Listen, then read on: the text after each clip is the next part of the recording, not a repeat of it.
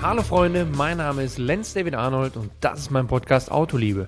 Für all diejenigen, die ein Auto nicht nur nutzen, um von A nach B zu kommen und für die, die bei luftgekühlt nicht an eine Klimaanlage denken.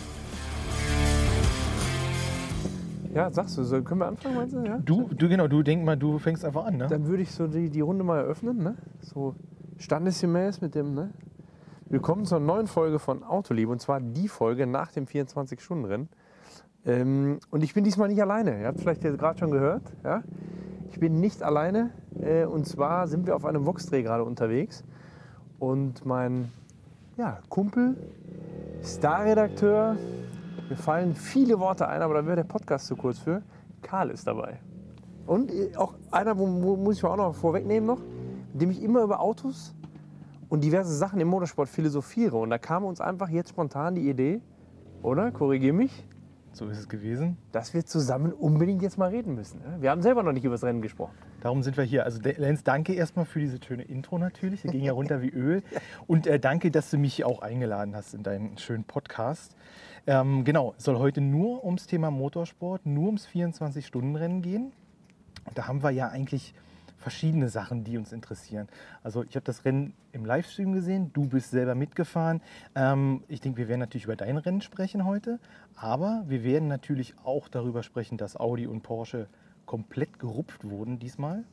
Wir werden über die eigenartigen Leistungssprünge zwischen BMW und Mercedes sprechen müssen und äh, über ein Team, mit dem du auch eine lange Vergangenheit hast, nämlich Fricadelli Racing. Und ich glaube, alle wissen schon, wie das alles ausgegangen ist. Ich denke, ähm, Es, es gibt Es viel wird- aufzuarbeiten. ja, Ne? sehr interessant, sehr interessant wird es sein. Ähm, ich bin, bin, bin gespannt, weil du hast ja auch immer, du hast es ja auch so durchklingen lassen. Wir haben ja schnell gemerkt, okay, lass uns gar nicht drüber sprechen, sondern erstmal die Anstecker dran machen, ja? weil das könnte gut werden. Das heißt, ich kenne dich ja einmal als Redakteur, dann als Typen und ich weiß, auch wie du da schon sitzt jetzt, dass du das ein oder andere im Ärmel hast, wo ich auf jeden Fall nicht mit rechne, dass du vielleicht die, die Frage oder die Situation aufmachst. Aber genau das macht es ja aus, weil wir immer gut darüber reden können. Wir sind Freunde der, der offenen Worte und so können wir das einfach mal schön durchleuchten. Ja? Absolut. Und da würde, also für mich persönlich, ne, wie gesagt, ich habe das Rennen gesehen, habe dich gesehen, äh, habe viele Eindrücke gehabt und ähm, habe ein paar äh, Recaps auch gelesen. Aber ich glaube, das ist auch nochmal spannend, wirklich äh, auch gewisse Dinge durch deine Augen einfach mal betrachtet zu sehen und auch mal analysiert zu sehen, weil das ist einfach auch für mich persönlich immer viel, viel interessanter als das, was ich einfach in der Motorsportjournalie eh so lese. Ähm, hat nochmal einen anderen Wert und ich hoffe, deine Zuhörer, ähm, äh, die, denen wird es auch gefallen. Also, weil, wir fangen noch mal ganz kurz an. Wir steigen mal einfach ein. Du bist in diesem Jahr, wie im vergangenen Jahr, äh, für das Team Ring Racing Toyo Tires auf einem Toyota Supra gefahren. Für mich als allererstes, was ist das eigentlich für ein Team Ring Racing? Wo kommen die her? Was, was ist das für eine Basis? Also Ringracing ist äh, die Mannschaft rum, rund um Uwe Kleen und äh, da ist es so, dass sie gar nicht weit weg vom Ring sitzen, ja, den Hauptsitz haben, auch, auch äh, firmentechnisch neben Ringracing, das läuft dann unter einer anderen Firmierung, aber halt eben auch viel machen für die Autoindustrie, ja, maschinelles und so weiter. Also das heißt, das ist kein Team, was grundsätzlich vom Rennsport leben muss, sondern Rennsport betreibt, wie es eigentlich sein soll, aus der Faszination raus, aus der Begeisterung raus und weil der Uwe auch selbst immer ins Lenkrad gegriffen hat. Und ich finde mittlerweile, und deswegen habe ich es so erwähnt, ist das ja schon mal auch ein wichtiger Punkt in dem ganzen Wirtschaftsaspekt, ne? weil das ein oder andere Team ja wirklich nur als Firma agiert, ähm, wie man halt eben als Team dazu gekommen ist. Und äh, wenn du dich zum Beispiel an den LFA, den Lexus erinnerst, der damals gelaufen ist, der eingesetzt wurde, war Ringracing, hatte ich damals nicht so auf der Pfanne.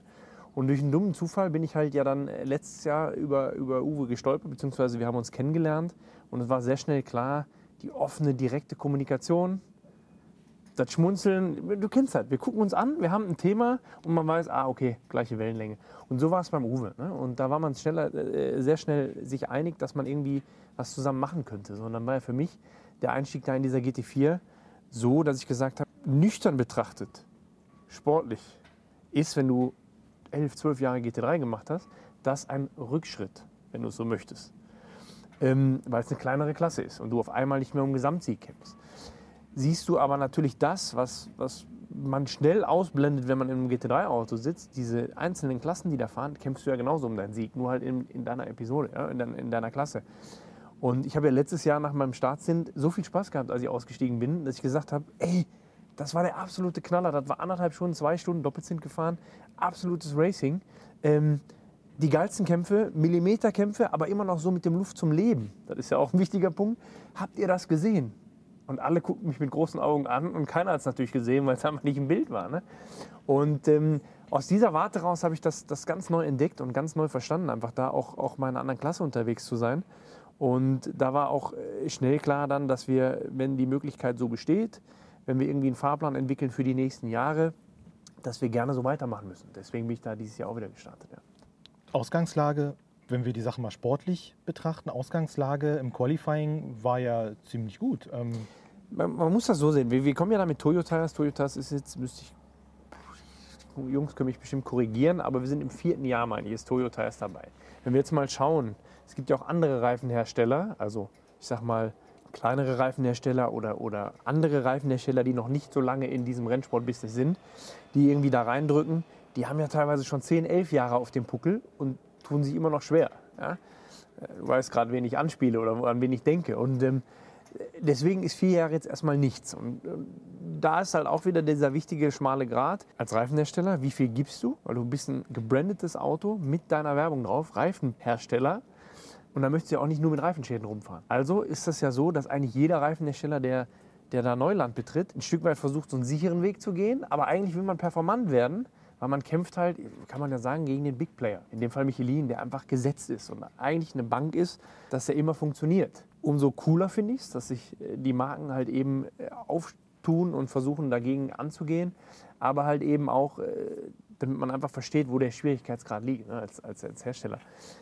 Ich habe die Anfangsfrage vergessen. Nee, also es ist ein vollkommen wichtiger Aspekt, weil wir sehen ja gerade speziell bei diesem Rennen, ähm, dass das Thema Reifen ja völlig anders äh, eine Rolle gespielt hat als in den letzten Jahren. Also die Reifenschäden waren ja schon enorm.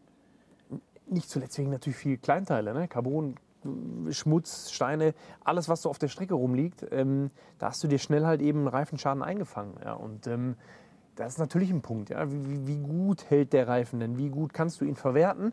Aber halt eben auch, wie gut performt er? Und performen heißt ja nicht, gerade auf der Nordschleife, nicht eine Runde, sondern er muss konstant funktionieren. Der Drop darf nicht so groß sein. Und wenn das alles passt, dann hast du die theoretisch gute Voraussetzung. Aber dann kommt wieder die spezielle Nordschleife dazu. Dann hast du ein Kilometer nass. Du fährst ins Feuchte rein mit deinem Slick, der 80 Grad hat, 85 Grad Betriebstemperatur. Und wie du reinfährst, ist deine Performance weg, der Reifen abgekühlt und braucht dann teilweise, also ich rede jetzt nicht vom Toyo-Reifen, ich rede vom grundsätzlichen Problem, braucht dann teilweise, je nach Hersteller, 400 Meter, bis er wieder da ist im Trockenen, 800 oder 3,2 Kilometer. Und das sind diese verschiedenen Gimmicks, äh, was letztendlich dann nachher einen Rennreifen richtig ausmacht. Und ich finde, wenn ich jetzt mal letztes Jahr mit diesem Jahr vergleiche, dann haben wir schon einen Riesenschritt gemacht. Und ich bin ja dann auch wieder, du kennst mich, dann kommt wieder der sportliche Ehrgeiz durch. Für mich ist das völlig okay mit der GT4 aktuell. Ich möchte halt das, was ich mache, im besten Fall am besten lösen. So, und da muss man halt eben so kleine Spitzen setzen oder halt eben Sachen sehen, wo es halt vorwärts geht. Und den haben wir gesehen, eben mit dem Qualifying. Wir konnten den Toyota halt eben auf drei in der Klasse stellen. Wir waren mit 16 Autos, 16 oder 17 Autos, die zweitstärkste Klasse nach den GT3s. Da herrscht eine richtige Competition, weil du auf den BMWs und Essen die diversen DTM-Trophy-Leute hattest, die alle die GT4-Klasse seit 100 Jahren kennen. Ne? Und da hast du natürlich eine Competition, die da richtig abgeht. Und ähm, für uns, bester Toyota zu sein, muss man auch sagen, nach dem, neben dem KCMG, man kennt die Mannschaft, viel GT3 gemacht, viel GT3-Erfahrung, GT3-Budget. Alles kann, alles da rein. Ja? Gegen die dann anzustehen. Und dann, das, das sind so die kleinen Dinge, die uns freuen und die uns zeigen, Mensch, wir sind auf dem richtigen Weg. Das ist genau die Reise, die, die ich auch so faszinierend finde, wenn wir sagen, also ah, wir haben ein, ein, ein Reifenentwicklungsthema, was speziell ist auf diesem Auto. Dann sehe ich schnellster Toyota, in der GT4-Klasse und ich denke, deine äh, Hörer wissen das ganz genau, wie hart umkämpft diese GT4-Klasse ist. Das ist nicht die zweite Bundesliga, das ist einfach die GT4-Liga. Und da ist es äh, für mich schon also ziemlich, ziemlich, ich, also ich habe mich einfach total gefreut, dass ihr schnellster Toyota äh, auf dem dritten Platz euch äh, qualifiziert habt mit dem Auto und da war für mich auch klar, das, das, das, das sitzt alles, da, sitzt, da fassen viele Zahnräder, greifen da ineinander, weil sowas kommt nicht über Nacht. So, und das ist halt, ja, und das, und das war bei der ganzen Mannschaft zu spüren. Ne? Die haben es auch alle so aufgenommen und aufgefasst. Ne? Und auch mit diesem schnellsten Toyota, also ich sag mal schnellste Marke, das ist ja in dem Moment das Erste, was wir kontrollieren können. Ja, wenn da jetzt äh, einfach auch, wir waren sechs, fünf oder sechs Toyotas, gut besetzte Autos mit verschiedenen Reifenherstellern, dann ist das für uns die erste Messlatte oder die erste Hürde, die wir meistern müssen, um halt eben zu kontrollieren, wo stehen wir, was können wir machen, was haben wir gerade geleistet. Und alles andere ist ja dann in dem nächsten Schritt erstmal ein BOP-Thema. Jetzt will man nicht immer über die BOP sprechen, aber es ist ja Fakt. Das heißt, wir können ja erstmal uns nur messen an Autos, die gleich eingestuft sind. Und wenn das erledigt ist, dann können wir weiter versuchen, die nächsten zu schlagen. Ja? Und mit dem dritten Platz waren wir da äh, definitiv echt gut aufgestellt. Wir springen mal einfach rein in, in euer Rennen. Wie, wie, wie, wie, hat sich das denn entwickelt und wie, wie ist es denn äh, geworden, dass man einfach mal ganz kurz das so zusammen... Ich hatte, ich hatte einen guten Start, ja, hat richtig Bock gemacht. Ich bin äh, auf der Grand Prix-Strecke noch auf zwei vor, habe mir dann auf der Dittinger Höhe äh, den ersten geholt, kam dann quasi als erster nach der Startrunde zurück. Auch das ist geil fürs Team, das ist geil für einen selbst, weil auch ganz kurz zur Startrunde, ich liebe es, den Start zu fahren. Ich bin auch von den 16 Malen, wo ich gestartet bin, glaube ich, 10, 12 Mal den Start gefahren. Aber es ist ja auf der anderen Seite echt eine Verantwortung, die du vom Team aufgedrückt bekommst oder, oder übertragen bekommst. Also quasi irgendwie eine Ehre, ja, dass du ausgewählt wirst, dass du für vernünftig gilt, das zu machen. Ähm, aber gleichzeitig ja auch eine richtig hohe Fallhöhe, weil du bist der Vollidiot, wenn du irgendeine Aktion machst, die missglückt, du einen Kratzer dran machst, wo repariert werden muss oder sogar das Ding ganz versenkst, dann hast du halt einfach den Hut auf. Ne? Und das schwimmt ja immer mit. Und da kann keiner sagen, da blende ich aus, weil das ist ja immer noch ein 24-Stunden-Rennen, wo eine Mannschaft rund, ich sag mal einfach zwischen 12 und 18 Leute, alles tun für das Auto seit mehreren Wochen, um genau da zu sein. Und das willst du natürlich nicht in deinem Startsinn versenken. Deswegen war ich froh, dass ich den Start fahren konnte. Der lief auch gut. Ähm, habe dann das Auto schlussendlich nach meinem Stint auf zwei übergeben. Und wir sind gut reingekommen. Und das ist halt auch wieder so ein A und O. Du bringst damit Ruhe in die Mannschaft. Es rollt, auch in deine Teamkollegen. Es rollt erstmal du hast keine Fehler äh, bis dato, du hast keinen Kratzer, du hast keine Strafen bekommen, du bist im Rennen. Ja? Das ist so wie wenn du im Spiel eingewechselt wirst. Dann musst du dir keine Sorgen machen, wie kommen wir jetzt rein, wie komme ich rein. Du bist im Flow irgendwie mit drin und schwimmst mit. Und jeder kann sich dann halt eben so schön auf sein, auf sein äh, Limit oder an sein, an sein Dings rantasten, um halt eben seinen bestmöglichen Job da reinzutun. Mhm. Ich sag mal, am Ende der Reise stand ein P5 in der Klasse. Kann das sein? Ist das korrekt? Am Ende waren wir Fünfter. Das ist natürlich nicht so. Da kommt wieder irgendwann der Break, wo ich sage, äh, das ist nicht das, was wir uns vorgestellt haben. Ähm, Top 3 wäre Ziel gewesen. Fakt ist aber auch, dass man irgendwo hinten raus nachher gucken muss, wie sind wir denn im Gesamten besetzt. Und das ist, ohne irgendwie einem den Peter zuzuschieben, ist die Aufgabe ganz einfach. Ich habe eben so eine Mannschaft wie KCMG genannt. Ja? Die sind zu dritt gefahren, drei Top-Jungs drauf die BMW-Leute mit den BMW Trophy, äh, DTM Trophy-Leuten, da hast du keinen Abfall drin. Also Abfall in Form von Treppenstufe mhm. runter, ja? ähm, was die Zeit angeht. Und auch da wieder, es ist ja für mich eher wichtig, dass ich einen Teamkollegen habe, der einen sauberen Job macht und kratzerfrei wiederkommt. Wir waren kratzerfrei bis zum Ende. Das ist wirklich der Schlüssel. Nur man sieht, was so seit ein paar Jahren die Tendenz ist im GT3-Sport, das zieht sich halt auch in die Klassen rein. Du kannst es dir nicht mehr erlauben, wenn einer dabei ist, der vielleicht zehn Sekunden weg ist von deiner Zeit, den mitzuziehen, wenn du auf ein Endergebnis guckst. Ja? Und wenn wir jetzt einfach da schauen, das ist beachtlich. Das, wir hatten zum Beispiel jetzt den Botschafter auch mit drauf auf dem Auto aus Japan von Toyota und der Mann ist 63. Also alles cool, wenn man mit 63 so Auto fährt. Darum geht es nicht. Ne? Völlig wertfrei. Nur natürlich durch die Mindestfahrzeit, die du fahren musst, von anderthalb Stunden. Anderthalb Stunden kannst du nicht fahren, also fährst du zwei Stints. Ja? Zwei Stints bedeuten zwei Stunden. 10 Sekunden pro Runde, kannst du hochrechnen, hast du 2 Minuten 30 auf dem Deckel. Boom. Ohne, dass du auch nur ein anderes Problem hattest. Und da siehst du ganz schnell, dass du irgendwann, ist halt nicht mehr in deiner Hand, sondern wenn das die Besatzung ist, dann fährst du so und dann läuft sie irgendwann weg zeitlich. Ne? Ähm, deswegen glaube ich, können wir zufrieden sein, dass wir keine Kratzer haben, dass die Boxenmannschaft einfach wieder ein Feuerwerk abgebrannt hat, wirklich mit geilen Jobs. Auch im GD4-Auto ist schwerer. Da mussten wir zweimal die Bremse wechseln. Das machst du während des Tankstopps einfach. Ja? Da vorne wechseln die Bremszange mit äh, Belegen und allem. Das ist halt geil.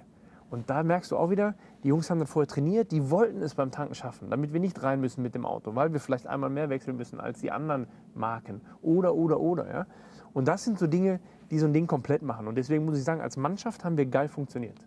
Über die Fahrerbreite kannst du dir, müssen wir einfach nächstes Mal schauen, dass wir uns noch ein bisschen anders aufstellen, einfach um diesen, diesen leichten Drop nicht zu haben.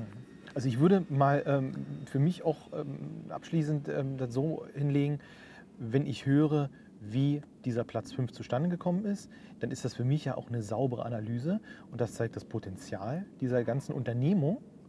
Und da würde ich vorschlagen, an der Stelle drücken wir kurz die Pause-Taste sozusagen, weil in die Zukunft zu gucken, wie es mit dem Projekt weitergeht, wie es vielleicht im nächsten Jahr weitergehen könnte. Man kann ja mal ein bisschen, äh, ich sag mal, spekulieren. Heben wir uns für den Schluss dieser Episode gerne, kurz ja. auf und springen doch mal einfach ganz kurz äh, ins Rennen allgemein rein. Wir hatten bombenstarke AMGs vorne.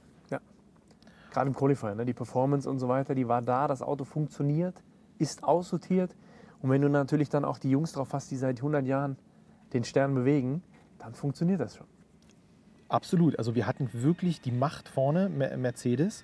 Äh, und wir haben von Anfang an eigentlich gesehen, dass, äh, ich sag mal, die Gruppe mit den Porsche und den Audi, ja, immer, immer absolute Siegkandidaten. Aber irgendwie war von vornherein klar, also Entschuldigung, vielleicht sehe ich es zu dramatisch, aber diesmal nicht, fand ich, war schon in den Quali-Zeiten klar. Das ist, wenn alles sauber läuft, diesmal nicht Mantai, diesmal nicht, äh, wie heißen sie jetzt, äh, nicht mehr Phoenix, sondern Scherer. Ja, genau. Äh, und so, ähm, wie, wie, wie erklärst du dir, dass, also ich sag mal, beide Autos dort so, mm, ich sag mal, doch versunken sind? Naja, ich habe ja, ich habe erst auch gedacht, dass die Audi-Mannschaft gerade jetzt, als die erste Runde so lief vom, vom Top 30 Qualifying, ja, da habe ich gedacht, doch, das geht doch wieder auf, dass die Audis da vorne stehen. Die waren ja auch alle sehr nah beisammen. Das heißt, für mich, die haben alle alles gegeben und nicht irgendwie Spielchen betrieben. Ja, weil es ist ja auch wieder dieses BOP-Thema. Ab wann zeigt wer was? Weil du kannst ja nach dem Qualifying selbst auch nochmal wieder Gewicht reinkriegen und und und. Ähm, was schade ist, aber ist ja nun mal Fakt. Ähm, und da habe ich erst gedacht, okay, jetzt kommen sie. Weil die alle wirklich zusammen waren, die Audis. Aber zeigt nur, dass sie halt eben auch, das ist ein ausgereiftes Auto, auch alle das Auto kennen und ausquetschen. Aber wie du sagst, natürlich die Performance am Ende dann nicht gereicht hat für die anderen Autos. Ähm, da war der Mercedes dann einfach an, an der Stelle einfach ein Stück schneller und, und, und besser. Was bei Porsche das Problem war, da habe ich auch lange drüber nachgedacht. Der Porsche ging ja zwischenzeitlich immer mal so für ein, zwei Runden im Rennen oder auch in Sektoren.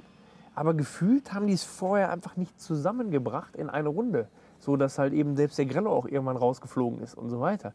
Ähm, weiß ich nicht, ob man sich dazu sicher war und gedacht hat, wir machen das schon, wenn es drauf ankommt. Ja?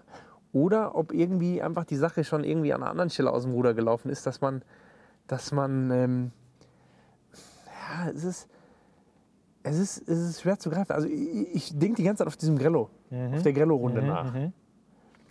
Er setzt die Runde, wo das Qualifying abgebrochen wurde, alles war gut, er war richtig schnell unterwegs.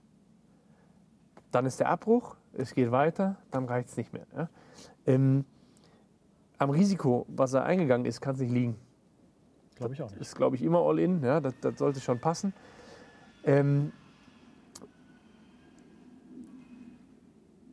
gespielt haben sie ja auch nicht mit der BOP, weil sonst wären sie im Rennen anders gekommen. Exakt. Das heißt, auch da muss ja irgendwie dann doch die Regel gewesen sein, wo sie gesagt haben oder, oder, oder, oder wo sie anstanden. Ne? Absolut. Also ich sag mal so, wenn, ähm, ich glaube nicht, dass die schlechter geworden sind, sondern ich würde sagen, dann ist der Rest des Feldes ein bisschen schneller geworden. Es gab für mich auch keine BOP-Anpassung, wo ich sage, das erklärt Genau, so. Also beim, beim, beim Audi, glaube ich, können wir uns darauf einigen, dass das Kundensportprojekt Audi-seitig eingestellt wird und dass wir da einfach auch dann nicht mehr die letzte, die letzte Meile in der Entwicklung gegangen sind für diese Rennen. Und dass wir da, glaube ich, einfach, also wir haben es an der, an der, an der Lamborghini-Performance ja auch gesehen. Also ich finde, da siehst du, wo, ich sag mal, die Marke VW die Energie reinschiebt. Die Lambos waren echt stark. Ne? So. Also gerade der Wechsel von Ab zu Lamborghini zeigt ja auch, wo es in Zukunft hingehen wird. Also ich gehe nicht davon aus, dass wir noch, ähm, ich sag mal, die Teams aus der ersten Reihe sehen im nächsten Jahr mit einem R8. Kann ich mir nicht vorstellen. Also deswegen, also das ist meine Erklärung, dass es einfach, dass, dass, dass dieser Audi R8, ähm, sie haben es ja noch mit den Liveries nochmal hochleben lassen.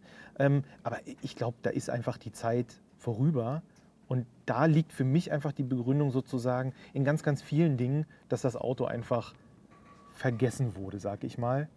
Und äh, damit es, war es es. ist so verrückt. Das ist, klingt äh, total logisch, ne? dass es irgendwie so war und halt eben auch diese Entwicklungsstufe, dass halt eben Audi im April nicht nochmal was aus dem Ärmel gezaubert hat, äh, was dann letztendlich mittwochs eingebaut wurde äh, am Nürburgring. Ja, stimmt.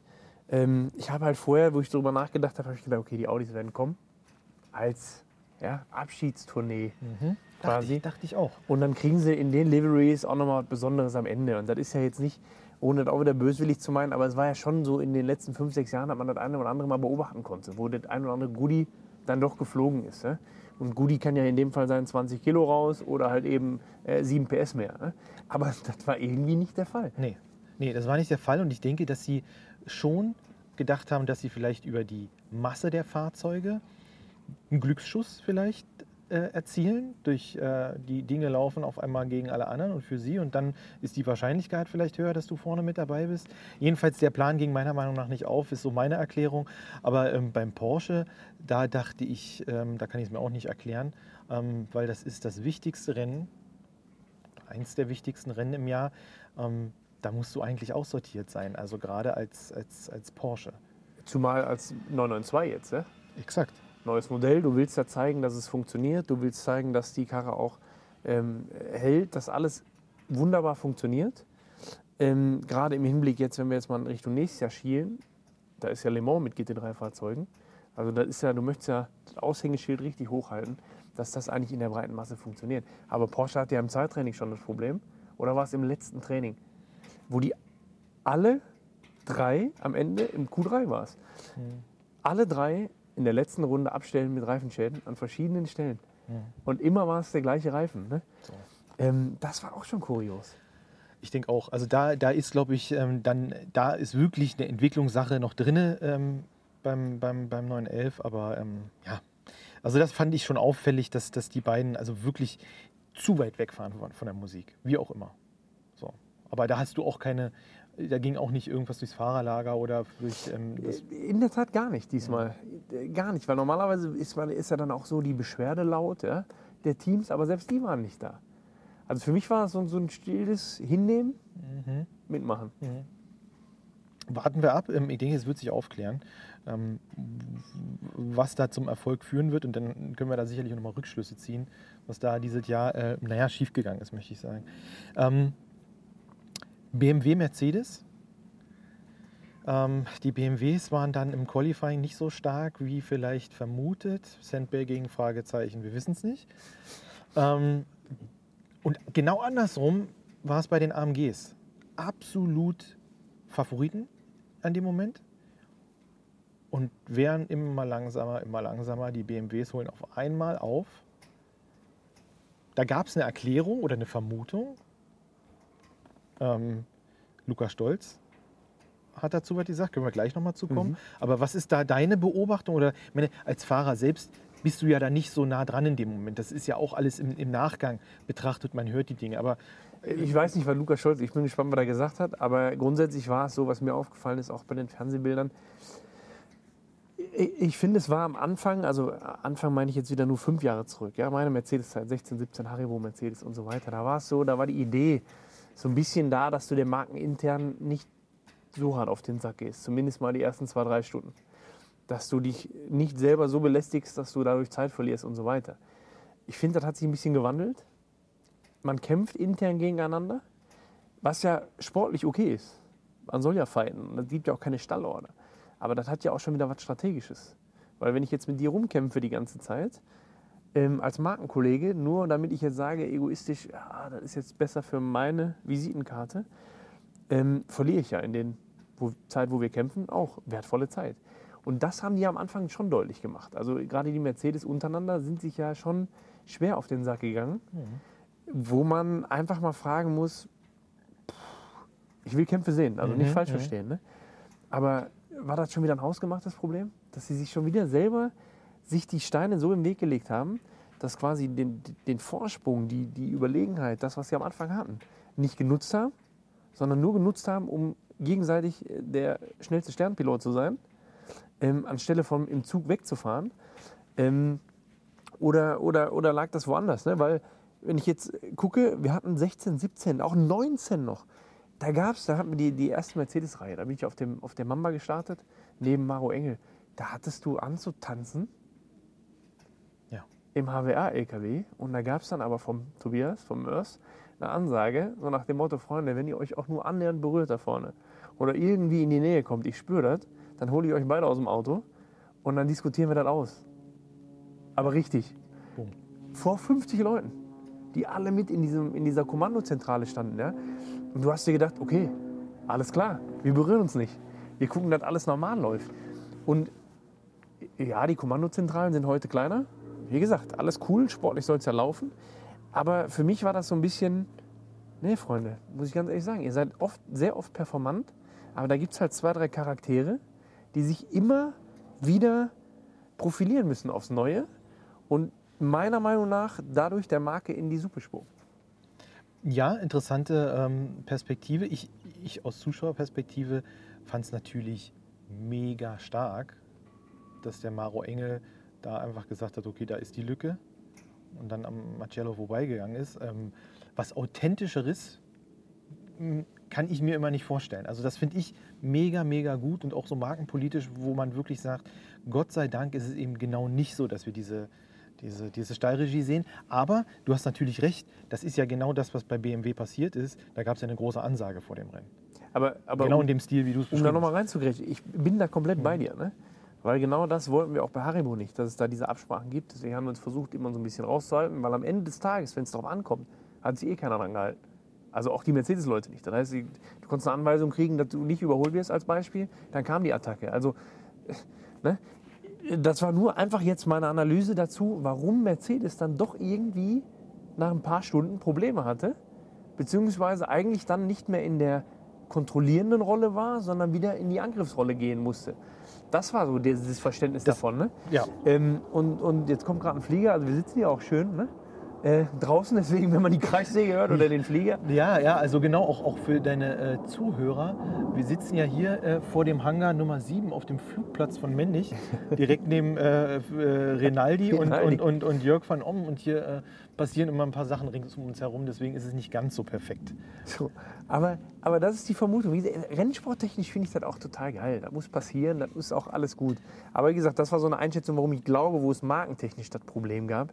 Ähm, Ja, und ich sag mal so, es kam die Nacht, ne, und da, äh, da, da war dann zu beobachten, da gingen die Zeiten einfach von den BMWs nach unten. Da haben die, sind die auf einmal rangefahren und die sind immer weiter rangefahren und die sind auch dann einfach weggefahren. So, ähm, jetzt kommen wir zum Kollegen äh, Lukas Stolz, der hat äh, einfach erklärt, okay, ähm, in der Nacht denkt er, ist der Grund, dass die Turbomotoren im BMW besser funktionieren. Ähm, nehme ich jetzt erstmal hin und habe trotzdem da ein technisches Fragezeichen hinter. ähm, und vielleicht lass mich kurz Ja, ja, äh, ausführen, Ja. was, also vielleicht bin ich auch auf dem Holzweg. Aber äh, wenn wir uns an, an Motorsport-Events wie zum Beispiel die Rallye Dakar erinnern, äh, Südamerika damals noch, wenn du oben in der Atacama-Wüste warst, dünne Luft, dann waren immer die Turbofahrzeuge die überlegenen. Konnten einfach die wenigen, den wenigen Sauerstoff, der in der Luft ist, besser komprimieren. Macht total Sinn. Ähm, wenn aber am Tage gleich wenig Sauerstoff in der Luft ist und wenn es abkühlt in der Nacht gleichmäßig mehr, dann ändert das doch theoretisch erstmal nichts am Verhältnis, am Leistungsverhältnis zwischen dem Sauger im Mercedes und dem Turbo im BMW. Dann müsste ja der BMW auch in, vor allem in der Hitze viel besser funktionieren, wenn er weniger Sauerstoff in der Luft hat. Also äh, ich finde es eigentlich genau andersrum, aber vielleicht kannst du mir sagen, Ja, der Ansatz ist, ist auf jeden Fall äh, gut, den verstehe ich auch. Das Thema ist natürlich, wenn du, wenn du, wenn du kalte Ansaugluft hast, grundsätzlich tut dir nie weh, egal was du für ein Auto hast. exakt, Aber äh, wie gesagt, in die Ladenluft einfach, einfach zirkulierende, eine vernünftige, schöne, kühle Temperatur hast. Deswegen legst du dir auch deine Ansaugung anders, dass du die kriegst. Ja? Ähm, dann, dann, dann geht es ein Auto halt. Und äh, trotzdem ist es schon so noch, wenn du halt nachts hast du mehr Leistung. Äh, ich bin aber bei dir. Der Sauger hat auch mehr Leistung. ja, eben. Aber äh, die These, die ich habe oder die ich halt eben aufmache, ist, ja, nachts, man hat so, man hat so dieses Bild vor Augen, ja, nachts fällt keinem auf. Wir sind unterm Radar, ne? nachts kommen wir. Was ja Quatsch ist, weil wenn ich auf die Zeiten gucke, das ist ja egal. Und ich bin im Raum, sehe ich ja die Zeiten trotzdem. Ähm, aber es gibt diverse Strategien bei Teams halt eben auch, dass man sagt, wir fahren mit, wir gucken, was so ist. Und nachts, da wo der erste vielleicht schwächelt, wo die vielleicht drei Sekunden langsamer werden, da gehen wir all in. um quasi in der Nacht wegzufahren oder aufzuholen oder oder oder zu machen. Ne? Weil was du halt eben nachts hast, ist, du kannst den Verkehr anders brechen. Während du tagsüber auf einen aufläufst, auf einen langsameren, der dich vielleicht nicht sieht, der deine Scheinwerfer nicht so wahrnimmt und so weiter, hast du den Vorteil nachts, dass der, ich sag mal, Nicht-Profi sich unwohl fühlt. Seine Rundenzeit vom Nicht-Profi geht 30 Sekunden nach oben, also er wird langsamer. Ähm, und es bilden sich Grüppchen. Das heißt, du triffst manchmal auf, ich sag mal, 911 aus der V-Klasse, ja, seriennah, auch mit einem 235 und Ja. dem Mini. Völlig egal. Die fahren als Dreiergruppe fleißig über die Nordschleife, weil sie sich unwohl fühlen und irgendwie zusammenfinden. Und dann, nee, komm, fahr ich mit, weil ich kann abgucken. Oder mich dran anpassen. Ja. Ja. Fühlen die sich wohler. Würde ich auch so machen. ja, aber so hast du dann A, viel freiere Stücke, also längere Zeit kein Verkehr. Und wenn du auf den Verkehr kommst, mit dem heutigen Licht, und die machen die Flashzeichen an, mit, dem, mit der Entschlossenheit, wie die vorgehen, dann lupfen die nicht. Das heißt, da gibt es fünfmal einen Warnschuss, ja, via Scheinwerfer. Und in der Regel, oder wenn es gut läuft, fährt diese Gruppe geschlossen einfach ins Gras und lässt den vorbei. Und das ist was, warum nachts oft die Zeiten bei den GT3-Autos dann auch nochmal noch mal besser werden.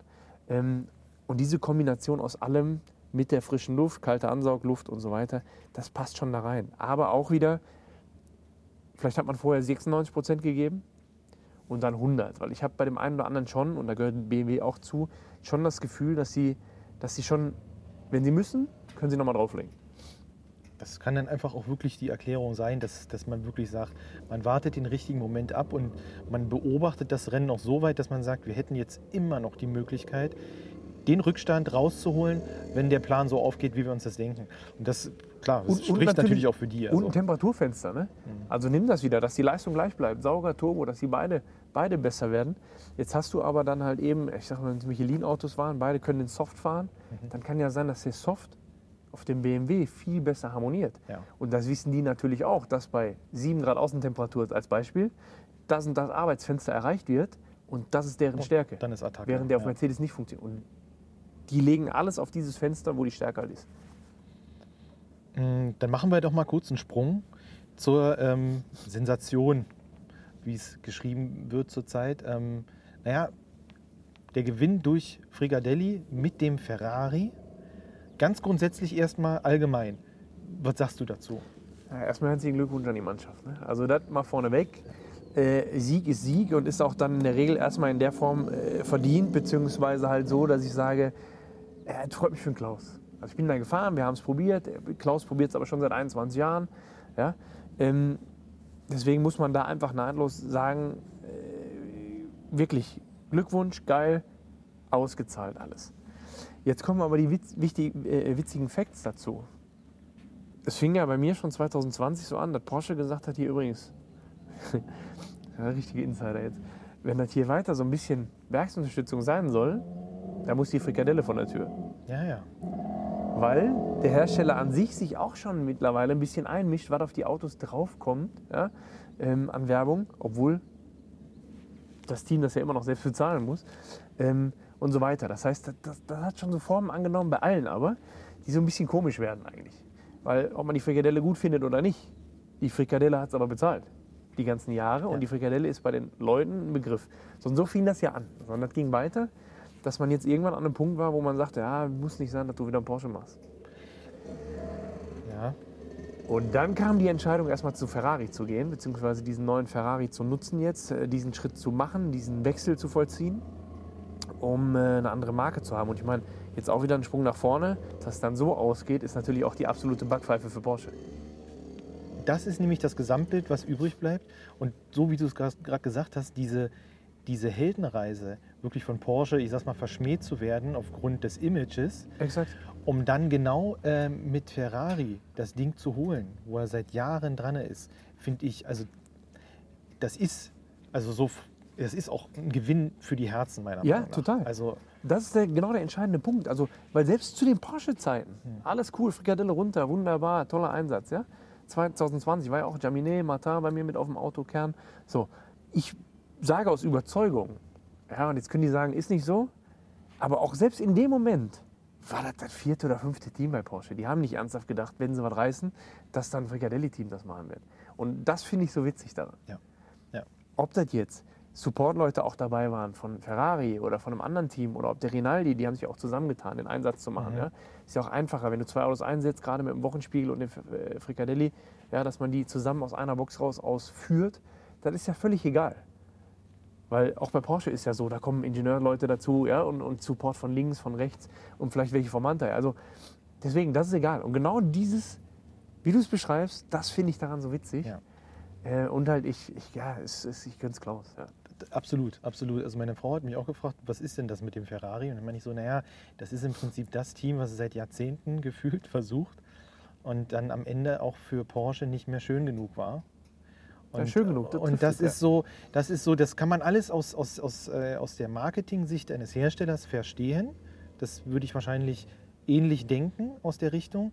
Aber wir leben ja alle in derselben Welt und da wirkt sowas natürlich auch sehr unsympathisch.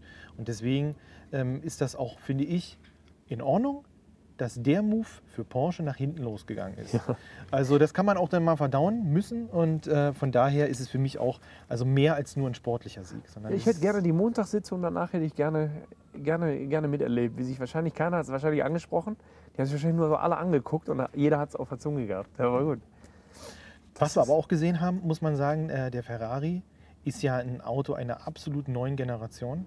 Und wenn ich sehe, wie die da mit dem Heckschaden reinkommen, ähm, gefühlt wie ITC äh, 96 Zeiten, nicht ganz so krass, aber die nehmen das Heck ab, stopfen das neue rauf, ab die Post. Da denke ich so, mh, vielleicht ist das der Startschuss auch einer neuen GT3-Ära. Das ist, ist total geil. Ich finde sowas auch richtig sexy, ne? weil das macht für mich oder für uns ja ein Rennauto aus, oder nicht? ja. Und Das ist ja das, was wir Ja. geil finden. Diese Ja. Paff, Paff, Paff, weiter geht's. Ähm, dieses lösungsorientierte und optimierte Arbeiten am, am, am Rennfahrzeug. Und der Ansatz war ja bei, in, der, in der GT3 mal ein anderer. Der Ansatz war ja Kundensport. Der Ansatz war ja, gerade jetzt aus AMG-Seiten, Kundensport muss Geld einbringen. Und auf diesem Level hat man entwickelt. Dann kam mir irgendwann Audi, die schon so in die Richtung gegangen sind, wo man gesagt hat, Audi Sport hat Kohle. Audi Sport bläst raus, ja, müssen damit kein Geld verdienen, während AMG versucht halt eben äh, schwarze Zahlen zu schreiben mit einem Rennauto. Ähm, und so war es und so ist es auch eigentlich. So, und jetzt kommt halt genau diese neue Ära, dieses neue Entwicklungs- oder der neue Entwicklungszeitraum, wo die ersten Autos halt eben kommen. Und ich glaube auch, mit dem Zusatz, dass die Autos ja auch in Le Mans laufen sollen, Ja. dass man da auf ein neues Level muss. Mhm. Was aber auch Fakt ist, dass die Autos dadurch teurer werden. Ne? Jetzt also, man hat immer gedacht, der Ferrari ist das teuerste GT3-Auto. Jetzt kommt die Corvette um die Ecke und kostet halt einfach nochmal 150.000 Euro mehr. Sag mal, in, Also in, in absoluten Preisen. Um das mal, ich sag mal, die, die, die, die gängigen, die es schon seit Jahren gibt, die sind so bei 450, 480.000 Euro. Mhm. Ja? Äh, ein Ferrari hat eine 6 vorne, Mhm. also ich sag mal 600, 620, so in dem Fenster. Und bei der Corvette steht halt einfach 780 dran ne, Ja. mittlerweile. Und dann denkst du, okay, wo geht denn hier die Reise hin? Mhm. Aber auf der anderen Seite ist natürlich eine Corvette, der Ferrari, das sind richtig geile Autos geworden. Total, total. Rennautos geworden. Also nicht mehr so, dass du sagst, ich habe ein Straßenauto ähm, äh, und, und ich mache jetzt hier Slicks drauf und ein bisschen tiefer, was ja grundsätzlich ein cooler Tourenwagen-Gedanke ist, aber ja nicht in diesem GT-Feld so reinpasst, ne? weil du ja dann schwere Autos hast, weil die ja im, im, im Serienbetrieb alle schwerer werden. Und das vermeidet man halt, oder kann man vermeiden, wenn man halt eben wirklich Rennautos baut, so wie die es jetzt gemacht haben. Total, total. Ja, auch ähm, eine, eine Side-Story, die ich sehr gefeiert habe, ähm, auch nochmal aufs äh, Frikadelli-Team zu kommen. Klaus Abelin, ich habe den ja nie persönlich in der Form kennengelernt, außer guten Tag, wie geht's und so weiter. ähm, Und dann war er aber auch nicht so richtig ausspielen, oder? Dann Nö. war er schon so ein bisschen emotionslos ruhig in Total. einem Ton, wie er ist. Total, total. Der ist, Ja. der ist, ähm, Ja, man kennt die Geschichten um ja. ihn, deswegen weiß man, wie der so tickt. Aber er ist in der Begegnung, wenn man ihn auch nicht so wirklich kennt, ist er natürlich auch ein komischer Typ. Ja, total. So, aber, aber nicht, nicht ein komischer Typ, dass du sagst, was ist denn das für einer, sondern das ist ein komischer Typ und du weißt, der ist, der ist, der hat das Herz am rechten Fleck. Ähm, Gerade die Story auch, wo das Walkenhaus-Auto äh, in seiner Werkstatt repariert werden konnte, ähm, da hätte ich mir von BMW auch ein deutlichere Dankeschön, Ja. ehrlich gesagt, Ja. äh, vorstellen können. Ähm, das haben sie dann in den Interviews immer wieder vergessen. Ähm, aber da sieht man, wie der Sport ein bisschen tickt zurzeit. Ähm, Aber das wäre bei Uwe zum Beispiel auch bei Ring Racing genauso gewesen. Genau. Der sagte, okay, wenn sie jetzt die, das Angebot schon haben, sonst sind die nämlich bei uns. Also die waren auch schon mal da. Und das, so muss das eigentlich funktionieren, So. so. der Sport. exakt, exakt. Und ich weiß aber mit dem Klaus, als wir gedreht haben noch in der Zeit, weißt Mhm. du, wenn wir da schon wieder irgendwo rumgelaufen sind oder ihr, weißt du, mit dem ganzen Equipment, dann kommt der einfach trocken um die Ecke, guckt und sagt, ja, ihr, ihr schon wieder hier und dann geht der weiter einfach und Ja. du denkst wie? Was meint er jetzt damit? Ne? Aber der ist halt trocken gerade raus, aber Genau. trotzdem halt, wenn es drauf ankommt, dann schon in Ordnung. Ja, das stimmt. Sehr gut. Ja. Ja, deswegen. Er hat sich da auch für diesen Einsatz für BMW oder für, Ro äh, für, für Walkenhorst auch nicht feiern lassen, sondern auf die Nachfrage, ja, ist ja eine tolle Aktion, einfach so. Ne? Und meinte er, nee, das ist ganz normal. Ja. Und das war für mich auch ein Punkt. Und das passt also, wenn wir so ein Roundup nochmal machen, Ja. ins, ins Gesamtbild. Und da denke ich auch, dass da, ich sag mal, die richtige Kultur zu Recht auf Platz 1 nach Hause gekommen ist. Ja. Also ähm, von Definitiv. daher ähm, äh, richtig, richtig klasse. Aber, jetzt kommen wir so ein bisschen auf die Zielgerade. Gibt es denn Ambitionen seitens Toyo Tires oder Ring Racing, ähm, ich sag mal, das Projekt auch nochmal vielleicht in eine andere Form weiterzuführen? Oder kann man damit rechnen, dass es linear in der GT4-Klasse weitergeht? Also ich, ich mache noch mal eben ganz kurz einen Bogen. Ja? Über den Ferrari kommend, weil. Ähm, was man da nämlich noch sagen muss, was mir aufgefallen ist, weil ich habe es natürlich auch beobachtet, weil der Ferrari ist ein cooles Auto. Ich habe gedacht, okay, es wird dieses Jahr ein Exot dabei sein. Dann waren es vier, die Schweizer haben zurückgezogen, also waren drei Autos da. Was sie hinbekommen haben, ist erstmalig sich einig zu sein. Also du hattest ja jetzt den Kohlhaas, also mit, mit Racing One, äh, Rinaldi mit dem Wochenspiegel und halt eben Fricadelli, sich einig zu sein und einig zu sein bei der BOP. Sprich, wie viel gebe ich vorher? Wie viel muss ich zeigen, dass ich der Schnellste bin mit diesem Produkt? Und das war sicherlich ein Schlüssel oder ein Grundstein für dieses Wochenende jetzt, weil jetzt kann man über Sandbagging reden oder nicht. Der Ferrari hat im Training noch keine Rolle gespielt. In den freien Trainings, in den Q1, Q2. Er war qualifiziert, alles war gut. Und dann fangen so Spitzen an, die man halt immer beobachten konnte, wer wann schnell ist. Und wenn ich mir jetzt angucke, dass der Wochenspiegel Ferrari ja auch Sechster oder Siebter geworden ist, ja? ähm, mit einer auch durchmischten Besatzung, ohne das wieder zu werten zu meinen. Aber wir kennen alle die Aggressivität und das Level des GT3 Top Ten Feldes. Ist das ja auch schon mal, wo ich sage, oh krass, das ist aber gut Mhm. in der Fahrerpaarung. Ähm, und dann kommt dazu der Kalwitz, der kann sicherlich so ein Ding ausquetschen, brauchen nicht drüber zu reden, aber war der schnellste, Fer also Ja, schnellste Rennrunde. exakt. Zeigt mir, was für Potenzial in dem Auto steckt. Absolut. Das muss man einfach ganz klar mal sagen. Absolut. Weil ich glaube oder hätte gedacht, ja, das kann ich den Jungs ja jetzt mit auf den Weg geben, haben die wahrscheinlich auch alle selber gedacht, dass ein Bember zum Beispiel, ein Pitar oder die schneller sind als Kalwitz. Ja, Weißt du, was ich meine? absolut. Ohne das zu sehr jetzt zu hinterfragen. Aber Mhm. das zeigt mir, dass der Ferrari grundsätzlich natürlich auf einem guten Level war. Trotzdem musst du gut durchkommen, die Mannschaft muss funktionieren, du musst das Ding auch nach Hause bringen, du musst auch überholen, du musst einfach einen geilen Job machen. Mhm. Das haben die und das ist auch verdient, also alles gut. Aber ich fand, das haben die gut gemacht, von Anfang an. Und ich habe die einfach Donnerstag im Fahrerlager, habe ich den Klaus einmal abgeklatscht, da standen die zusammen. Ja. Und wie ich nämlich zehn Meter weiter war, habe ich gedacht, Moment, das waren doch jetzt alle Ferrari-Teamchefs. Mhm. Ja, weil die sich da wahrscheinlich beschwert haben. Ja, und dann noch mal ein bisschen hier kleine Anpassungen genau. und Abfahrt. Ne? Ja. Und dann waren sie da. Also egal wie, jeder Hersteller spielt das Spiel und die haben es halt am besten gespielt. Absolut. Und ich denke auch, dass, wenn wir gerade darüber reden, was hat das für ein Potenzial, wie sicher fährt sich so ein Auto auch, ähm, also Konfidenz für den Ja, Fahrer total. über die, über die ganze Dauer. Ähm, ich denke mir, das hat alles mit der Einstufung für Le Mans zu tun. Und danach richtet sich alles aus. Und ich glaube, danach sehen wir auch oder werden wir auch vielleicht auch verstehen, warum zum Beispiel ein Porsche da jetzt nicht so funktioniert hat, weil vielleicht die Gedanken woanders hingegangen sind. Weil ich glaube, ähm, klar, international ist für die Hersteller dann, glaube ich, das 24-Stunden-Rennen äh, in Le Mans dann nochmal ein bisschen wertvoller. Gerade wenn sie das erste Mal aufeinandertreffen, ist natürlich die Resonanz am höchsten, ob jetzt Ferrari an der Oder- oder Start, doch Porsche. äh, Ja, äh, ja, genau, stimmt. oder so. Aber äh, Spekulation. Das ist ein großes Thema. Jetzt komme ich wieder auf das Toyo-Thema. Sehr gut. Ähm, also, also ich weiß ja auch nichts Genaues, aber ich bin ja schon, äh, ich sag mal, dran und ich bin schwer motiviert, muss ich ganz ehrlich sagen. Ähm, und ich könnte mir vorstellen, dass die Reise größer wird, dass die Reise größer wird, dass sie die GD4 verlässt, dass sie auf einem anderen, äh, in einer anderen Klasse, in einer anderen Situation sein wird, ja, in Kürze, ähm, weil man schwer motiviert ist. Die ganze Mannschaft dahinter, die sind so wissensdurstig und, und wollen Feedback haben und wollen sich weiterentwickeln und wollen was machen, dass sie selbst gemerkt haben natürlich auch, dass es auch in einem äh, anderen Umfeld, ich sag mal, das ist das in dem Fall vielleicht GT3, Ja. äh, durchaus präsent sein sollte. Ja. Deswegen will ich das nicht ausschließen. Also ich sag mal, das sind jetzt alles heiße Monate. Man muss mal schauen, wo es hingeht. Aber das kann und ist natürlich auch ein super heißes Projekt und spannendes Projekt, wenn das so wäre, weil du halt eben dann von der ersten Stunde an den Weg mitgehen kannst. Und ich sag mal, eigentlich kannst du ja dann nur, wenn du jetzt vergleichst wieder und im GT3-Feld dich umguckst, da gibt es ja jetzt alle Marken gefühlt, dann kannst du ja eigentlich nur gewinnen. So ist es. Weil du bist ja neu dabei. Ja. Du bist ja neu dabei. Das heißt, alles, was in den ersten zwei, drei Jahren passiert, wo du vor den anderen bist, vielleicht mal, ist ja eine richtige Backpfeife für die anderen. Und deswegen glaube ich, dieses ganze Zusammenspiel zwischen Wissensdurst, ähm, sich äh, weiterentwickeln wollen, bis hin halt eben einfach zu den Möglichkeiten, die dann doch diese Plattform bietet, ähm, da kann einiges kommen. Also ich würde es mir natürlich äh, für dich wünschen in allererster Linie, aber ich würde es mir auch eben für so eine Mannschaft wie äh, Ring Racing wünschen, für, ich sag mal, so ein mutiges Engagement äh, von Toyo würde ich es mir auch wünschen, dass wir sagen, okay, wir haben hier viel gelernt und wir können hier sicherlich noch mehr rausholen, aber ähm, ist vielleicht der mittelfristige Weg einfach direkt nächster Step äh, und die Plattform, die, die, die Marketingplattform auch ähm, einfach ein bisschen größer zu machen und zu sagen, vielleicht gehen wir doch mit, auf ein schnelleres Auto.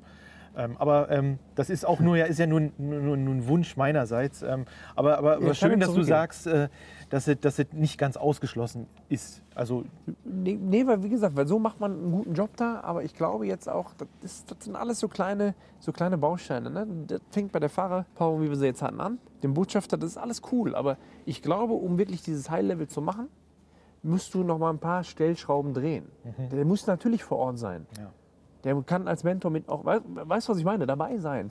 Wir können auch mit die Sachen machen, der kann auch beim Testen das Ding mal fahren. Aber es sind so verschiedene Faktoren, die, glaube ich, äh, da noch äh, gestellt werden können, um das Ganze aufs nächste Level zu heben. Und das gepaart mit dem, mit dem, mit dem, mit dem Engagement, was die da reingeben wollen, glaube ich, ist da, wenn ich jetzt auf so ein Drei-Jahres-Fenster gucke, wirklich viel Potenzial.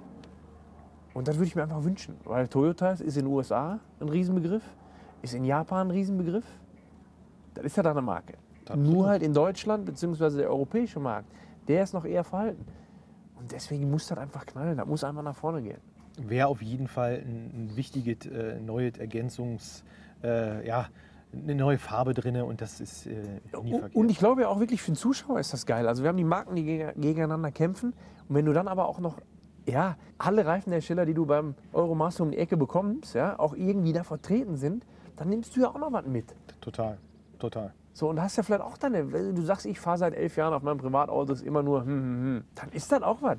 Dann fühlst du dich vielleicht zu dem Lager hingezogen und findest das gut. Total. Und das ist ja auch wieder so eine Fanbildung. Also ich, ich würde mir wünschen, dass das halt eben so kommt, ähm, dass diese ganze Ausweitung von, von Herstellern, die sich ja jetzt gerade auftun für GT3-Autos äh, zum Beispiel, halt eben auch genauso bunt ist im, im, im Reifensortiment. So ist es.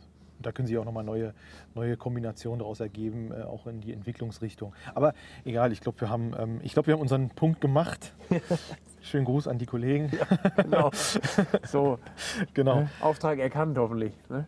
Ja, aber, aber unterm Strich war es für mich also wirklich ein sehr, sehr schönes, befriedigendes äh, äh, Ereignis, diese Rennen in diesem Jahr. Ähm, Ja, Zuschauerrekord. Äh, ein cooles Feld, nicht das größte Feld, aber ein cooles Feld. Ja. Auch zum Fahren muss man aus, Fahrersicht, aus Fahrersicht schon sagen. Äh, es war schön, dann so zu fahren. Ja. Äh, die Leute waren auch verrückt draußen und auch in der Startaufstellung. Also du hast gespürt, dass da was los ist. Und das war irgendwie, irgendwie geil. Und einfach für mich auch schön zu sehen, dass die Leute das dann so zelebriert haben einfach. Ne? Gerade auch mit dem Live-Coverage jetzt so durchgehend, ist das alles schon gut. Jetzt müssen wir im nächsten Step einfach nur mal schauen, dass wir wieder ein bisschen Behind the Scenes machen, um genau, genau sowas nämlich so ein bisschen rauszuarbeiten. Weißt du, weil ich glaube, das ist auch was, was, was man sehen möchte. Also könnt ihr ja auch gerne mal irgendwie darauf reagieren oder, oder, oder sagen, ähm, wenn es bei Behind the Scenes gibt's, äh, geben würde ja, und, und man die eine andere Story halt eben da anders rausarbeitet, dann finde ich das erfrischend. Absolut. Also ich ähm, wäre auch äh, gespannt auf Feedback äh, von den Zuhörern, was sie sich da aus der so Richtung so vorstellen könnten. Ja, was sie sich wünschen würden ne? oder, Genau. oder, oder, oder ja, vorstellen, wünschen würden. Aber halt eben auch, und da muss ich ganz ehrlich sagen, jetzt Karl, das war wieder sehr, sehr geil, dieses analytische 24-Stunden-Rennen verarbeiten. Das macht Bock. Absolut. Also ich, Da ähm, muss man ich, sich die Zeit für nehmen eigentlich. Total, total. Also ich denke, ähm, da gibt es ja auch noch ein paar Events in diesem Jahr, die noch richtig wichtig wären. Also Le Mans steht vor der Tür. Wir haben es schon gefeiert, Ja. äh, dass ähm, wir also da ein NASCAR-Projekt sehen mit äh, Jimmy Johnson. Mike äh, Rockenfeller. Genau. Und Button. Jensen Button, so, also das ist ja sensationell. Also ich denke, zu reden gäbe es genug, ähm, aber ich denke, äh, in deiner nächsten Ausgabe wird es dann wieder nicht ganz so Hardcore-Motorsportlastig sein, sondern wieder um neue Projekte gehen, eventuell. Ja, wenn wir ein bisschen das Projekt mal durchleuchten, was jetzt gerade so anläuft, ne? äh, dann den Startschuss mal so ein bisschen, bisschen erklären, dann ist klar, welches Modell es sein wird, wo die Reise hingehen soll und so weiter. Ähm, aber wo du gerade Mike Rockenfeller gesagt hast, nochmal Mhm. ganz kurz. Ich fand ein Interview sehr stark von ihm, also ich glaube, er war in der Sprecherkabine mal, als er gesagt hat, das, was die GT3-Jungs hier geben, und Mike hat da drin ja auch schon mal gewonnen, ne? bin ich nicht mehr bereit zu geben. Also hier ist eine Gangart und Aggressivität beim Überholen, beziehungsweise einfach der Druck so groß, dass Top-Jungs wie jetzt, ich sag mal, da war ja Tomczyk, Scheider und Rockenfeller im Audi-Lager eigentlich so gar keine wirkliche Rolle gespielt haben. Ne? Und dann aber auch ganz klar anerkennen, und da zeigt ja auch Größe zu sagen, okay, alles klar, das, was die hier geben, kann ich nicht oder will ich jetzt gerade nicht mehr. Das ist schon auch eine Aussage. Finde ich auch stark. Was ist einfach nur nochmal, also A, an Größe das auszusprechen, Mhm. aber auf der anderen Seite halt eben auch zeigt, dass du da keinen Platz hast, um zwei Sekunden zu verschenken. So ist es. Also auch wieder, ne, gesamte Anstoß, Paarung muss passen, sauberen Job machen und so weiter. Aber ich bin schon wieder viel zurück, äh, zu sehr zurückgeschweift. Wir machen das so, der nächste ist die Projektgeschichte. Und eigentlich hast du es gerade gesagt und ich gehe davon aus, dass es gut ankommt. Wie gesagt, äh, Feedback erwünscht. Aber Le Mans müssen wir dann auf jeden Fall aufarbeiten. Also da gibt es zu viel, was da sein wird. Äh, gerade jetzt auch mit, der, mit den LMDHs, beziehungsweise halt einfach den Spitzenautos, wo wir einfach drüber reden müssen, glaube ich. Absolut. Also ich würde mich sehr freuen. Geil. Hat mir viel Spaß gemacht. Machen wir so. Dann machen wir das nächste Mal einfach ohne die Kreissäge und ohne den Flieger. Aber jetzt kommt, die Vögel sind wieder beruhigend. Ne? Und dann äh, gucken wir. Das machen wir. Also auf jeden Fall. Und gerade jetzt die Nachfrage war auch vorher echt groß. Ich war noch nicht ganz zu Hause nach dem 24-Stunden-Rennen. Da haben viele schon geschrieben, mach bitte eine Folge über das 24-Stunden-Rennen. Ne? Ja. Also ich denke, wir konnten nicht alle Aspekte gerade durchleuchten. Ähm, dafür ist es auch sehr, sehr kleinteilig, aber ich denke mir, ähm, so ein bisschen ein paar grobe Richtungen haben wir, denke ich, gehabt. So, und, und wenn man jetzt mal einfach überlegt, auch in, in Zukunft so ein bisschen Richtung Stammtischmäßigen, ja, äh, wie es ja beim Fußball dann oft, oft der Fall ist, kann man ja schon, also jetzt gerade Le Mans, wenn wir Le Mans gucken, wenn da ein kurioser Unfall ist oder eine komische Berührung untereinander oder, oder, oder, solche Vorfälle muss man natürlich rausarbeiten und, und, und drüber reden, aber haben wir im Prinzip gemacht, schon mit Mercedes, beziehungsweise halt einfach der Performance Qualifying, Rennen, was hat sich getan und so weiter. Also im Kleinen haben wir das schon gemacht, glaube ich, und ähm, ja, das hat Spaß gemacht. Sehr Schön. gut. Freut mich. Dann äh, danke dir, dass du dabei warst. Komme ich gerne wieder darauf zurück. Vielen Dank dir. Also,